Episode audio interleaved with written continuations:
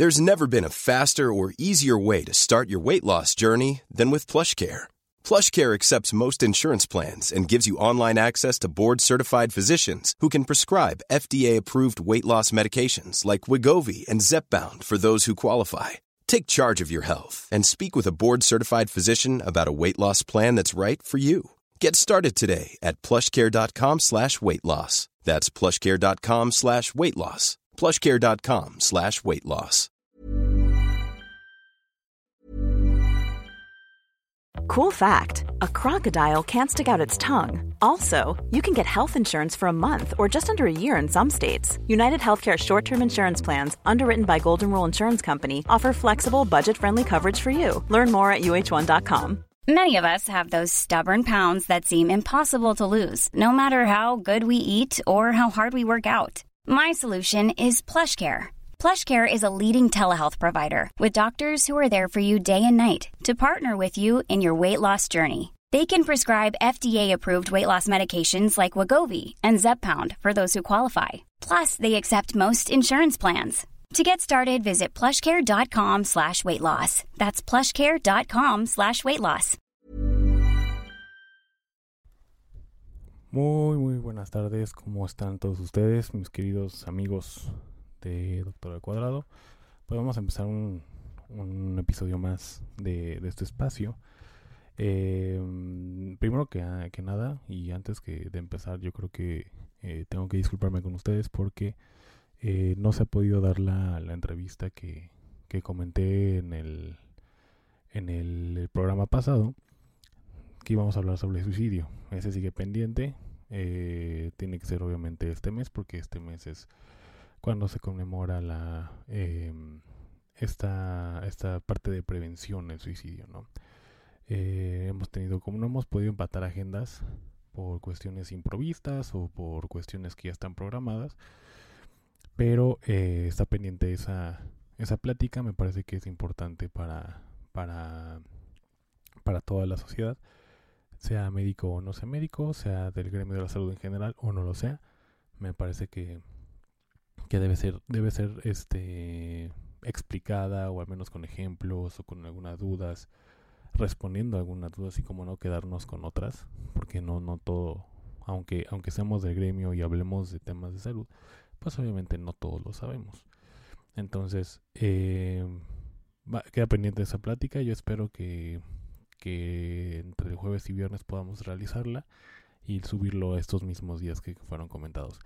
Y bueno, sin más, pues vamos rápidamente a tocar un tema que, digamos, salió la nota apenas hace unos días.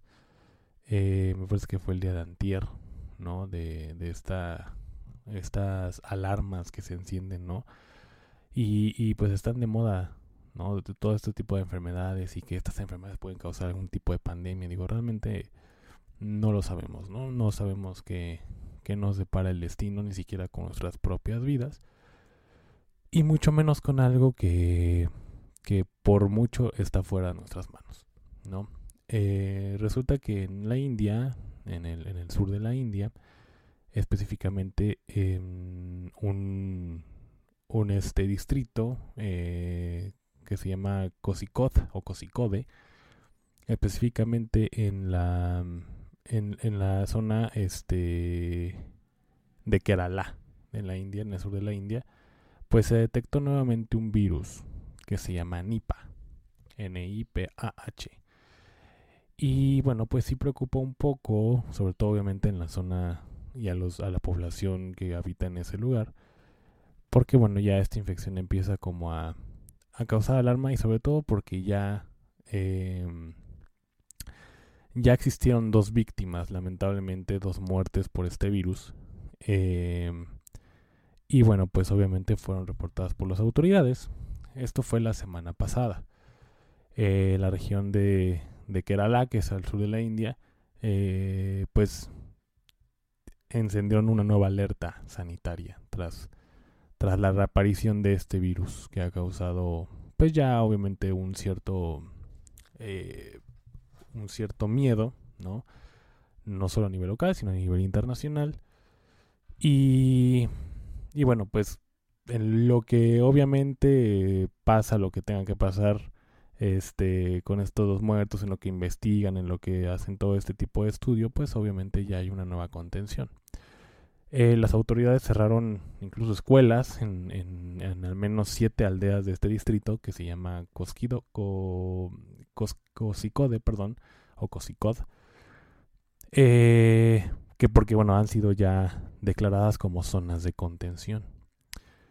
Esto lo reportó la ministra de Salud de Kerala, de este distrito, que se llama Pena George, en una, este, que tuvo una sesión parlamentaria y, bueno, pues entonces dio esta, esta noticia.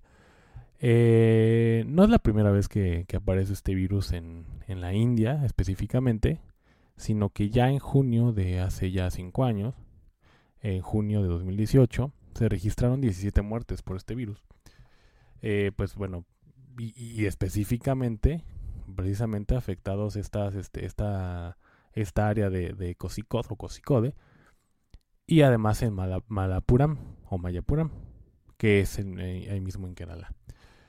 Eh, también, bueno, pues este, este virus es conocida también como, como encefalitis por el virus Nipah. Y eh, no, es, no es nuevo, no es un virus nuevo. Fue incluso aislado y, y descrito por primera vez en el año 1999. Y este, y bueno, pues se identificó un año antes, es decir, en el 98, en cerdos domésticos en Malasia y Singapur. Eh, este nombre que le ponen a este virus de Nipah deriva de, precisamente de una aldea en Malasia, donde se aisló el virus por primera vez en un paciente que, que, lamentablemente fue víctima de la enfermedad. Eh, y bueno, los pacientes en general fueron infectados eh, que fueron infectados habían sido diagnosticados este, provisionalmente con encefalitis japonesa.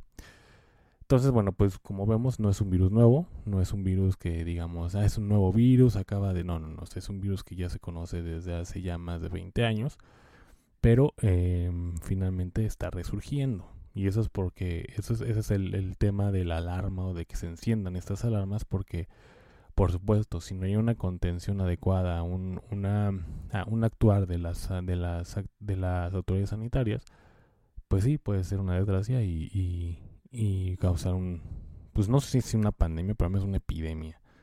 Entonces, sí, sí es importante que, que se mencione esto para que, bueno, digo, mucho se ha dicho de otros virus, ¿no? Como la viruela del mono, que resurja a lo mejor una mutación mucho más peligrosa de COVID, este, en nuestro país en particular, que, que, que, el sarampión, ¿no? Que hubo nuevos casos el año antepasado, que no dejan de, de, de, estar reapareciendo nuevos casos, pero este no ha llegado al, al punto de, de, de, causar una desgracia, al menos a nivel nacional. Pero la idea es que no suceda, ¿no? Y por eso es que ya están actuando. Ahora, ¿cómo se transmite este virus de, de, Nipa. Y hay que entender que este virus es un virus este de tipo zoonótico. O es un, un Nipa es zoonótica. Es decir, entre transmisión de, animales a humanos o animales a animales. Eh, la transmisión a los humanos fue primera vez, como le decía, en Malasia y en Singapur. Y ha sido porque han tenido contacto directamente con excreciones de cerdos infectados mientras que en Bangladesh, por ejemplo, se ha dado a través de alimentos contaminados con excrementos de murciélagos. Es decir, solamente es la, única manera, ¿no? Primero fue zoonótica y después ya estos dos casos, pues bueno, ya fueron, fueron lamentablemente casos que se detectaron después. Desconozco si estos fallecieron, eh, pero al menos sí hubo este tipo de transmisión.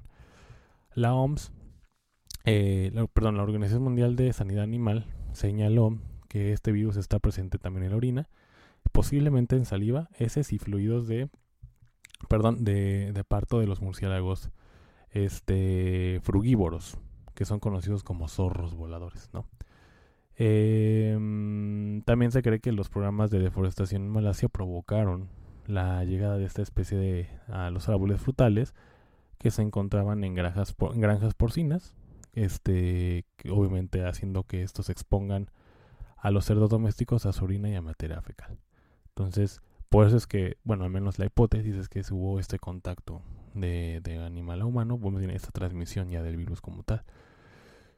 Eh, si bien es una enfermedad que se transmite de animales a humanos, en Bangladesh y la India se han identificado casos en los que su propagación sí se ha dado de persona a persona.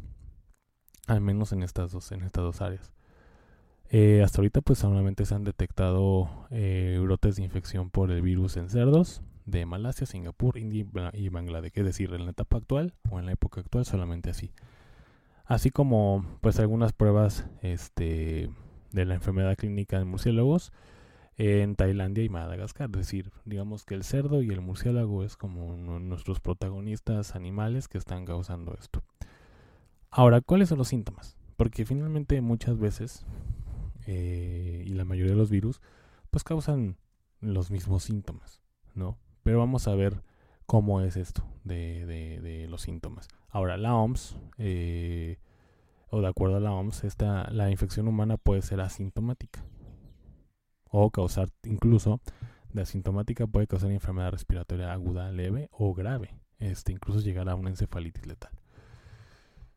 Las personas que presentan estas em, o esta infección eh, o estos síntomas gripales pueden ser, por ejemplo, fiebre, dolor de cabeza, dolor de, músculo, dolor de hueso, articulaciones, vómito y dolor de garganta. Es decir, ¿qué me pueden, o sea, qué se imaginan? Bueno, puede ser COVID. Pues sí, no hay como tal un, un, un, este, algo que nos diga exactamente que, que, que diga, ah, mira, por este, por este síntoma tenemos cierto diagnóstico. Pues no, realmente es un, e, e, es un son síntomas totalmente, este, eh, muy semejantes a los de otra enfermedad y podemos confundir. Entonces, esto pues puede, puede continuar con mareos, somnolencia, alteración de la conciencia y algunos signos que, se consideran como neurológicos. Que, bueno, esto puede dar como entendido una etapa de encefalitis aguda. Em, algunas personas que son mucho más raras pueden sufrir de neumonía este, atípica y obviamente relacionado con otros problemas respiratorios graves. Entonces, em, ya hablando más científicamente, pues este organismo, eh, como les decía, es responsable de la encefalitis por virus Nipah y es un virus ARN de la familia Paramyxoviridae. Entonces, para los que son médicos o los que son este, científicos, bueno, esto ya lo saben, pero bueno, eso los comento como brevario cultural. No hay una, lamentablemente, y no hay actualmente una vacuna que sea preventiva, por supuesto, como todas. Entonces los médicos pues solo pueden ocuparse del tratamiento sintomático. No, no hay como tal un tratamiento específico, no solamente se atacan los síntomas, eh, como pues obviamente en casi en la mayoría de todos los virus. Solamente se atacan los síntomas. Eh, la tasa de mortalidad es hasta es de hasta por hasta un 70% según el Centro de Control y Prevención de Enfermedades la CDC. Pero sí es una, es una tasa pues alta, alta, entonces tenemos que tener como cierto cuidado. La, igualmente la Organización Mundial de la Salud ha incluido a NIPA en la lista de enfermedades prioritarias para investigar por su potencial epidémico, junto con el ébola y el Zika. Eh, este en esta investigación, pues obviamente se está dando eh, por para obviamente el desarrollar la vacuna eh, y que bueno, pues esto está siendo como de manera, de manera primaria este, estudiado en Australia y en Francia. Entonces, bueno, pues por algo lo están haciendo, pues sí, sí tiene como peligro de algún tipo de, de, riesgo para poder, para poder convertirse en una pandemia. Y lamentablemente, pues eh, ya hay dos casos de muerte en, en la India. Como podemos notar, bueno, pues no es un virus nuevo, no es algo que, que, que alerte de esa manera, porque si fuera un virus nuevo, no conociéramos de qué manera actúa, de qué manera este o, qué tanto qué tanto peligro puede traer a una persona al momento de que ésta ingresa al organismo.